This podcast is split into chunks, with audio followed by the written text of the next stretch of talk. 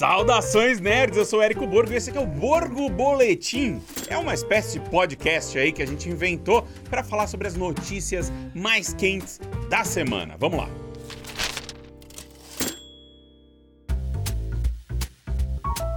Depois desse final incrível de temporada de Loki, gente, tá louco. Fiquei até suado na madrugada aqui. Coisa mais bonita.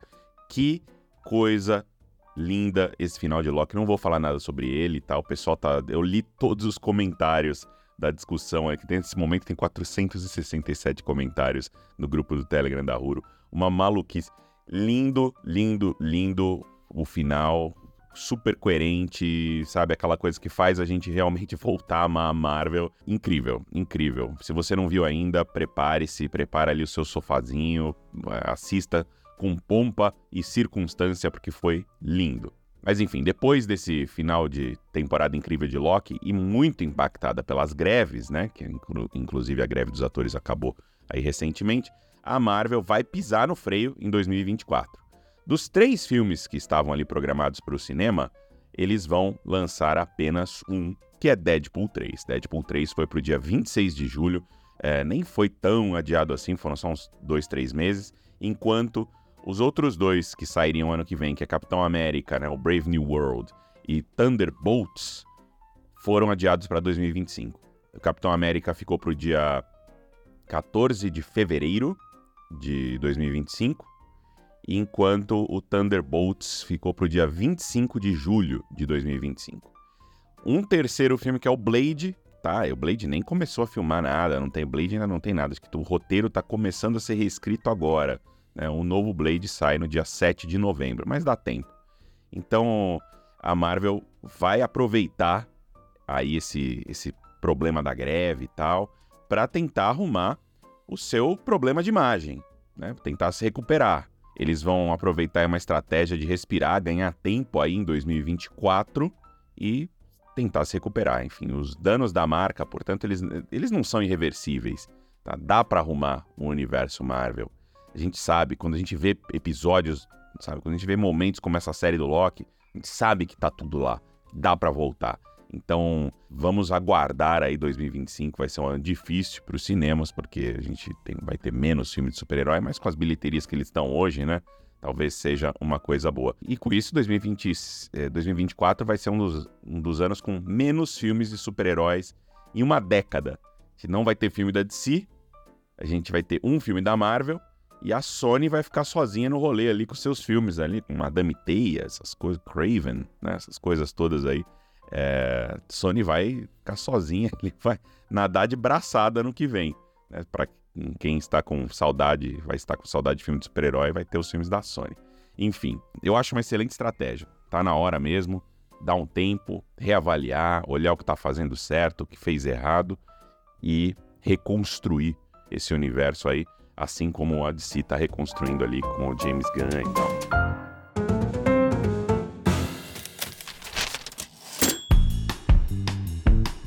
Infelizmente, conforme aí todas as previsões, as Marvels foi mesmo a pior estreia, a pior bilheteria de abertura da história de um filme da Marvel dentro ali do, do MCU.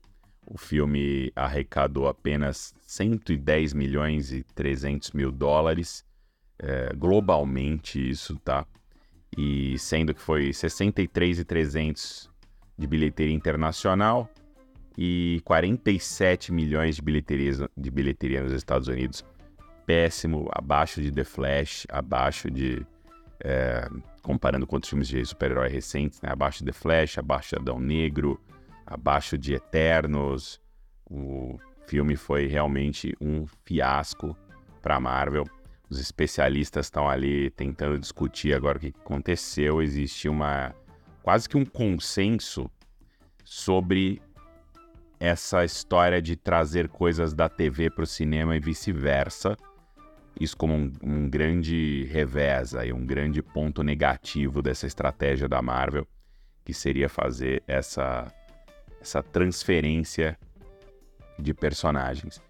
É, eles estão dizendo que o streaming ele baixa de certa forma ali o interesse da galera no, no cinema, porque o cinema é aquilo, você vai lá, você assiste, você precisa ter assistido tecnicamente um, dois filmes ali, se é uma continuação e tal, mas gera uma, uma ansiedade ali você ter que você olhar e ver quem são essas duas personagens. Aí você se informa. Putz, uma tem uma série já com oito episódios, a outra apareceu numa série que tem dez episódios. Você faz as contas e fala, pô, vou ter que passar 18 horas na frente da televisão para poder ir ao cinema. É um negócio que a galera está, sim, com o pé atrás. E essa estratégia, muito provavelmente, ela deve desaparecer aí da Marvel. Não acontecer nunca mais ela não para em pé. E é isso. Infelizmente, muito provavelmente, acho que os personagens do cinema devem continuar aparecendo no streaming, mas esses que começarem no streaming talvez só apareçam ali em grandes momentos, grandes filmes evento, né? Filmes que vão reunir vários personagens e tal, mas hum, talvez como coadjuvantes mesmo, sabe? Coisas assim. Porque não dá para você fazer um filme, né, o 33 terceiro filme da Marvel, fazer menos do que o primeiro filme da Marvel. Não tem como, isso não, não para em pé. E os especialistas também é, estão apostando agora numa maior força, olha que curioso, numa maior força do board criativo da Marvel, do Kevin Feige ali dentro do, do estúdio, porque sinalizando de certa forma que os executivos da Disney estavam empurrando é, essa, esse tipo de estratégia, tentando empurrar muito o Disney Plus tentando forçar o Disney Plus, sendo que o cinema sempre se provou muito lucrativo. Então, é, ao forçar o Disney Plus, eles devem ter desestabilizado a coisa. E também tem falado muito sobre o marketing, o marketing mal feito de As Marvels, porque é um filme essencialmente infanto-juvenil ali, quase. Né? Tipo, você pode ver que muitas crianças estão indo e gostando. Quem está indo com os pais vê, eu recebi muito relato disso. Fala, pô, levei minhas filhas, levei aqui meu filho. Pô, eles adoraram, acharam o filme colorido, divertido e tal, engraçado, mas não é isso que foi vendido, né? Não é isso que é esperado, talvez, de um filme da Marvel. Então, essa expectativa também pode ter colaborado negativamente aí para esse fracasso retumbante, infelizmente, que foi as Marvels nessa bilheteria, que provavelmente não deve se recuperar, porque vai ter concorrência já essa semana de um filme que pega muito o mesmo público aí, né? Que é o prelúdio de, de Jogos Vorazes e tal. Então é isso. Marvel tem aí um problemão nas mãos. Na mesma semana que tem um sucessão nas mãos, que é o final de Loki, né? Que foi comentado aí por todo mundo, como eu mesmo fiz um, um post no meu Instagram falando também desse final de Loki, da qualidade dele, como a série conseguiu terminar lá no alto e tal. Mas é aquilo, né? Então, tudo precisa ser repensado, revisto. E o que é muito bom que ano que vem os filmes da Marvel foram adiados. Seriam três filmes da Marvel, né? Ano que vem.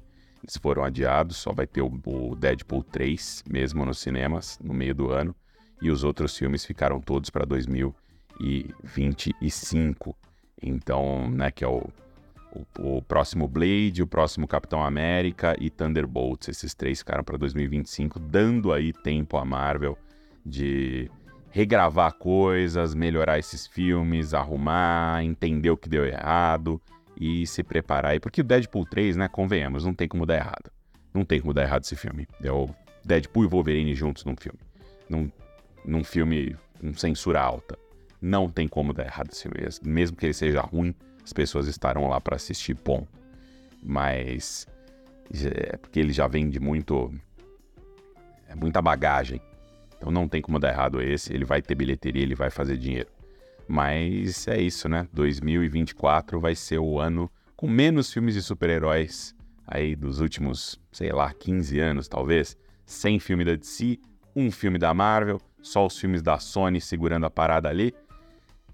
Mas é por uma boa causa. É por uma boa causa. É por um momento de reflexão, arrumar a casa, ali as casas, né? A casa da DC, a casa da Marvel, e recolocar a coisa nos trilhos, porque os analistas também acreditam, assim como eu, que essa história de fadiga de super-herói, ela ela existe, ela tá ali, mas que dá tempo, dá para você reinventar, dá para você criar outras coisas, dá para você seguir outros caminhos, criar outros tipos de história se você se focar na qualidade das histórias e não ficar repetindo vai ter saída para o cinema de quadrinhos aí baseado em super-heróis.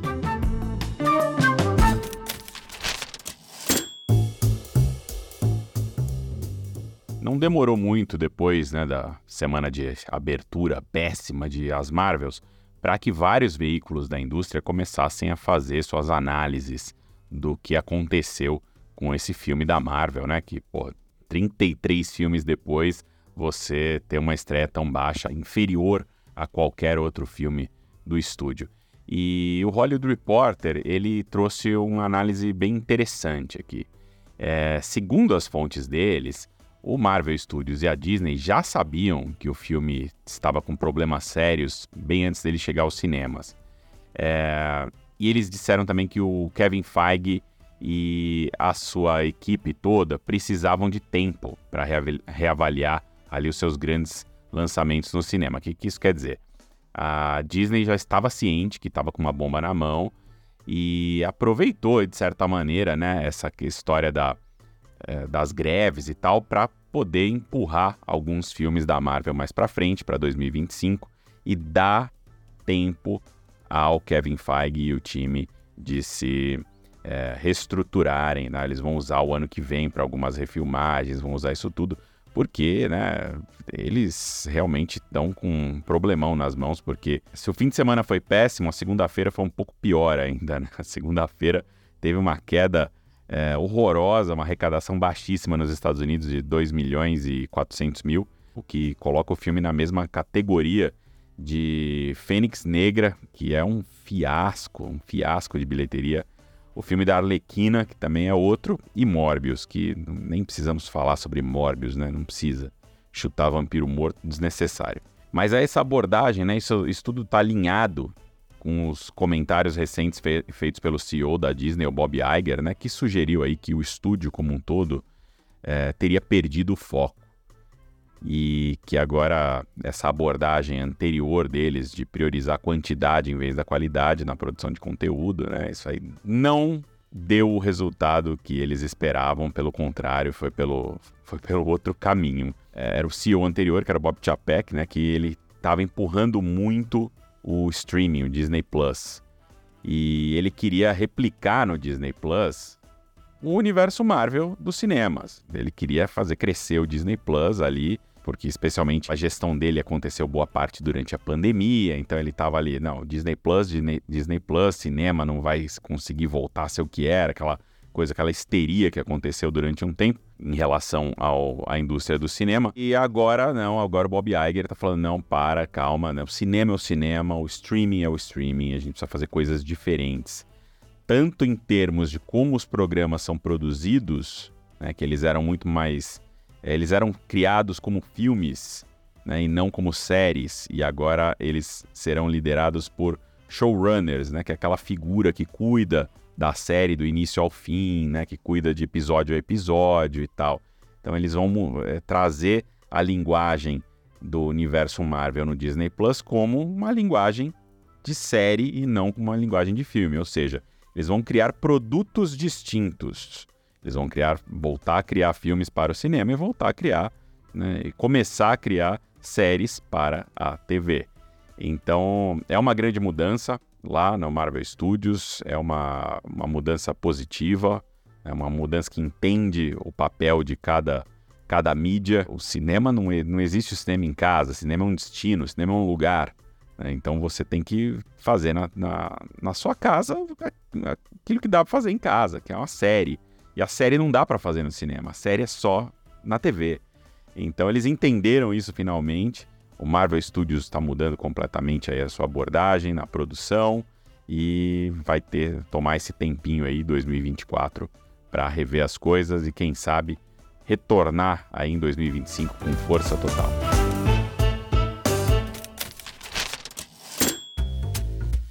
Vingadores Dinastia Kang, um próximo filme dos Vingadores, está aí vivendo um momento turbulento. Primeiro, o roteirista foi substituído. Aparentemente, segundo vários relatos aí, o roteirista tinha muita relação com a fase do Kang, ele estava criando todo o universo do Kang. E o Kang né, é o Jonathan Majors, então tá com problemas ali com a justiça e além de tudo, também a percepção da Marvel é que o vilão não engatou com as pessoas, né, que foi apresentado enquanto Mani e Loki.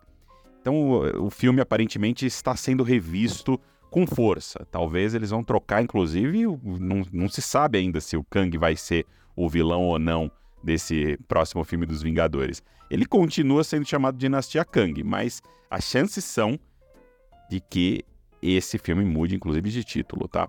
Mas não foi só isso. Vingadores Dinastia Kang, o que é o quinto filme dos Vingadores, ele perdeu seu diretor também. Olha só o tamanho da encrenca, tá?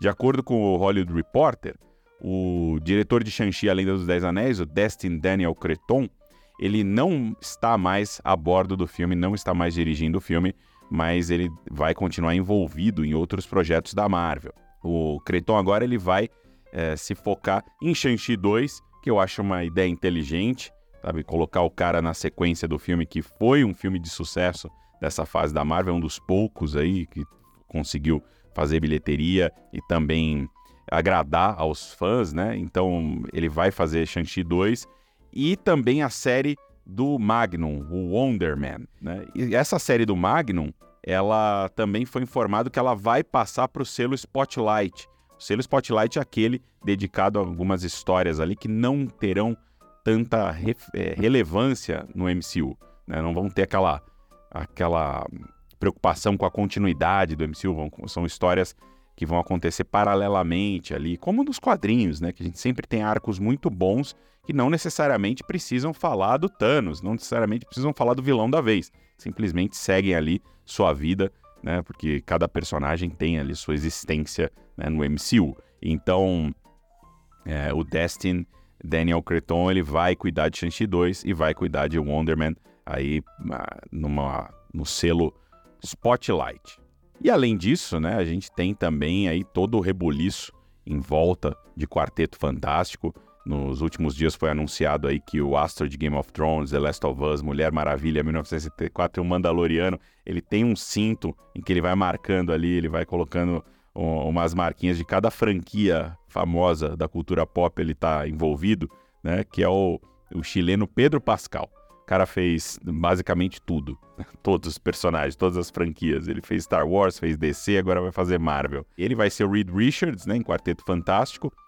Com isso, os próximos integrantes da primeira família da Marvel devem ser anunciados aí nos próximos dias, semanas, incluindo o grande vilão, que é o Galactus. E o Antônio Bandeiras, ele seria o Devorador de Mundos. Tinha várias aí informações sobre o Antônio Bandeiras como o Galactus, mas agora está se falando aí de outro ator latino no papel, que é o Javier Bardem. Isso se não acontecer conflito de agendas, né? Porque basicamente todos os estúdios de Hollywood estão agora aí disputando espaço depois das greves e correndo para colocar filmes e séries de volta no mundo. Tá uma correria, imagina que todo mundo disputando os mesmos atores e atrizes e, estúdios, né? O espaço físico e equipes. A coisa tá fervendo lá nos Estados Unidos, lá em Hollywood e vai ficar assim durante pelo menos uns dois anos, né, até voltar tudo ao normal. Quarteto Fantástico, e por sua vez, segue previsto para o dia 2 de maio de 2025. Também acho meio improvável que ele mantenha essa data, mas por enquanto a Marvel não adiou.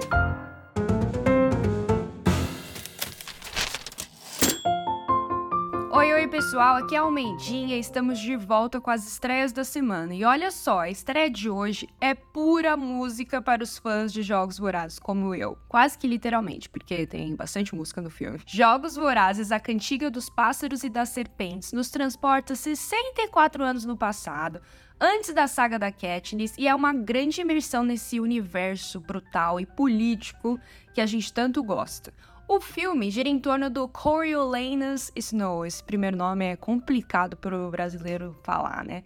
Ele é interpretado pelo Tom Blyth quando ele tinha só 18 anos. Explora bastante o contexto histórico do presidente sádico de Panem que conhecemos, toda a frustração de, de rico para pobre, de pobre para rico, e a tentativa de manter sempre essa impressão burguesa, de elite, do pessoal da capital. Snow ele participa de um novo modelo de mentoria em jogos vorazes, ou como seria nos dias de hoje de coach dos tributos, porque a gente sabe muito bem como funciona, a gente já está muito apegado ao Haymitch, mas o longa mostra como e por que essa dinâmica foi criada.